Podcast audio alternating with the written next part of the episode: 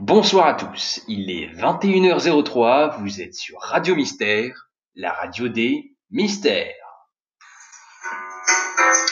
Vous êtes sur Radio Mystère. Nous accueillons aujourd'hui deux experts afin de percer les mystères des arts et décrypter tous ses secrets. Veuillez accueillir Philippe Maurice, grand spécialiste de Claude Monet, ainsi que Jack Daniel, expert d'Olivier Debré.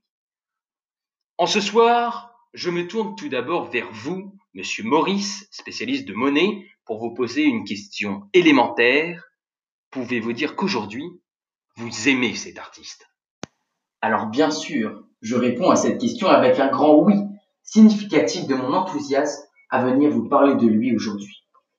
Merci beaucoup. Alors, pouvez-vous me donner les caractéristiques premières qui vous plaisent chez cet artiste emblématique de l'art francophone? Alors ce qui est incroyable chez Monet, c'est donc sa capacité à exploiter la diversité des couleurs afin de représenter au mieux la nature à travers son jardin. Alors justement, je vous coupe, nous avons la chance de recevoir le grand, l'unique Jack Daniel, spécialiste de Debré. Comment représente-t-il lui-même la nature à travers ses œuvres? Contrairement à Monet, Olivier Debré a grandi en Touraine, où il a pu exprimer son art. Lui ne peignait pas son jardin, mais plutôt la Loire. Ah, la Loire, ses couleurs, ses oiseaux, les immenses oiseaux, et ses vins spiritueux. Oh, excusez-moi, excusez-moi, puis-je vous couper dans votre envolée lyrique?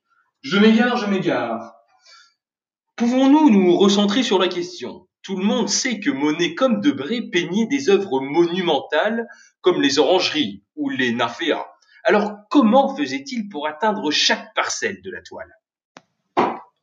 En effet, le CCCOD est un très bon exemple de lieu adapté à l'exposition des 5 œuvres et des 150 dessins donnés par Debré. Grâce notamment au puits de lumière qui laisse entrer une lumière naturelle, ce qui réfléchit sur... Non, nique sa mère. Alors c'est très simple, monsieur Jackson 4. Il utilisait plusieurs techniques. La première consistait à diluer la peinture avec de l'eau ou du white spirit pour euh, lui conférer une texture unique. Une autre technique consistait à donner du relief à ses œuvres grâce à un couteau de peintre. Il peignait aussi en projetant de la peinture sur ses toiles afin de créer une illusion de mouvement. Il réalisait toutes ces méthodes en, en restant debout sur la toile afin d'exprimer tout son art comme il le souhaitait.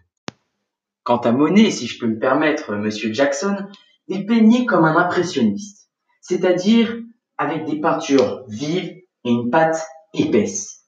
Lui ne peignait pas avec tout son corps, mais plutôt avec des échafaudages.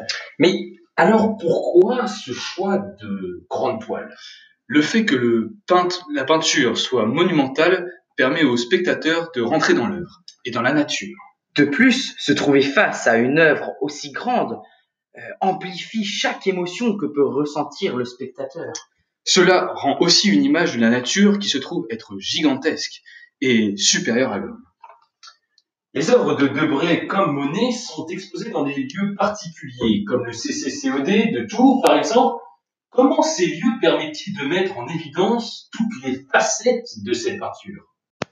En effet, le CCCOD est un très bon exemple de lieu adapté à l'exposition des 5 œuvres et 150 dessins donnés par Debré. Grâce notamment au puits de lumière qui laisse entrer une lumière naturelle se réfléchissant sur les murs blancs pour mettre en valeur les œuvres colorées de Debré. Tout comme lui, les huit œuvres de Monet qui sont exposées au musée de l'Orangerie à Paris bénéficient d'un éclairage naturel et d'une configuration idéale à l'exposition des œuvres réfléchies par Monet lui-même. Pour conclure, quelle est pour vous la principale différence entre ces deux artistes qui pourtant partagent de nombreux points communs Alors, Claude Monet se base plus sur un art figuratif, tandis que Debré se penche plus sur les émotions qu'il partage avec le spectateur. Un immense merci à nos deux experts de nous avoir éclairés sur ces deux grands artistes du XXe siècle. C'était Radio Mystère, la radio des mystères.